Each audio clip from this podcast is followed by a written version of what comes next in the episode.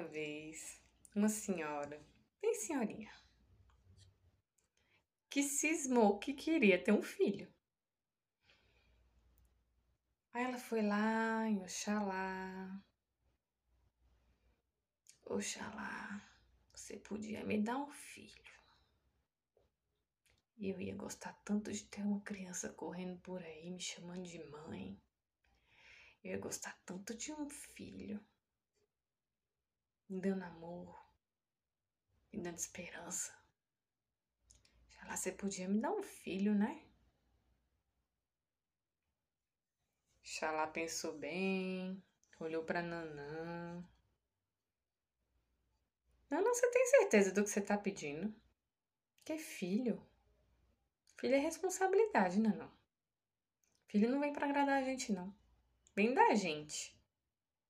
Mas não pertence a gente. Você tem certeza do que você tá pedindo? Se esse menino não vier do jeito que você imagina. Você me desculpa, Nanã, mas você é velha.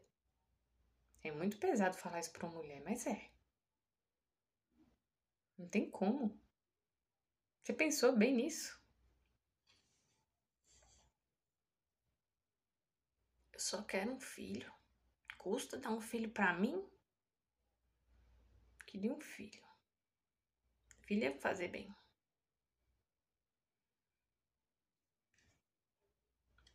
Tem certeza, Nana? Você tem certeza do que você tá pedindo? Porque veja bem, ele pode vir mal formado. Ele pode vir com sequelas. Filho não vem para não ser desafio para a mãe ou para o pai. Você tem certeza que você quer um filho, Nanã? Quero.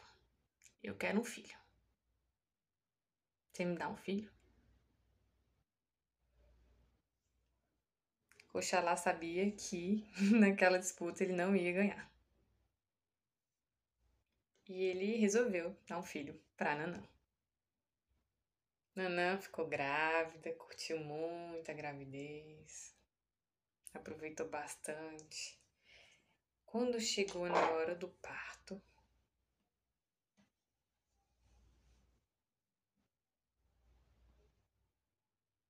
Ah, não. Esse menino não poder cuidar, não. Não. Não. Esse aqui eu vou deixar uma levar.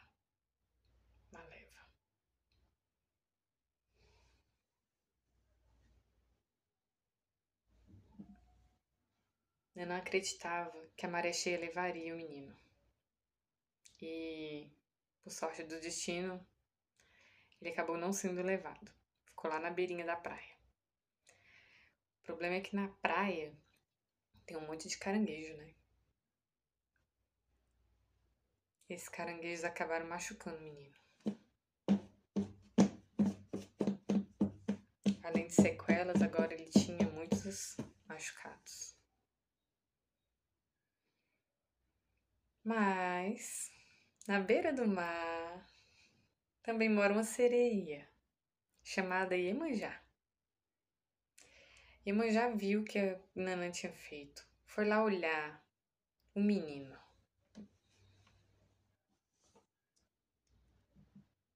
Oh.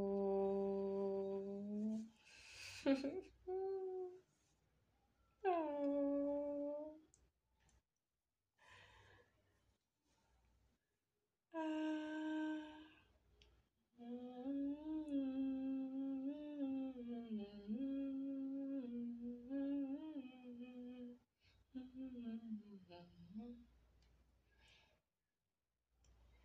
Iemanjá colocou muito óleo de dendê sobre as feridas daquele menino.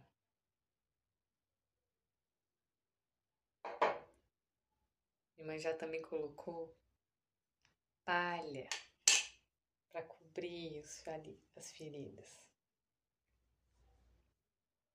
E cuidou dele como se fosse mãe. Ensinou a falar, ensinou a andar, cuidou. E esse menino andava com ela para cima e para baixo. Oh. ah.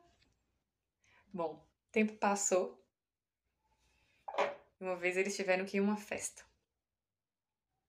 E mãe já estava linda, como sempre, afinal ela era uma sereia. e estava acompanhada de um moço com um enorme chapéu de palha. Todo mundo da festa ficou curioso para saber quem estava acompanhando Iemanjá. Lá na festa tinha uma menina muito atrevida, dona do vento. E ela estava muito curiosa para saber quem era aquele rapaz. Hum, palha, né? Hum, vou dar um jeito nisso. Você dança comigo, rapaz? Danço sim. Eles dançaram, dançaram, dançaram, conforme o vento.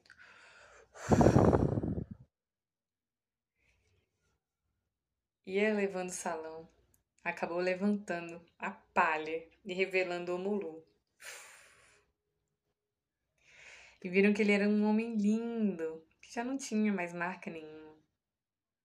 Descobri talvez por um pouco de vergonha, mas eu já não ligava mais para aquilo. Tinha sido revelado que ele tinha superado a história de vida, que ele tinha superado a história de abandono, que ele tinha superado a doença, a má formação. E hoje em dia ele é lembrado, o Mulu, o Baloaê, como um senhor que cura as epidemias. Então, também como uma prece para que acabe logo esse tempo, que acabe logo esse lockdown, que a gente pode se transformar em Lockdengo. Gostaram? Lockdengo. Que a gente se encha de histórias que levem a gente para esse espaço-tempo diferente, que ninguém é dono, né? Vocês se confortem nessa história de maternidade, de superação. É isso que eu desejo para vocês. Boa noite.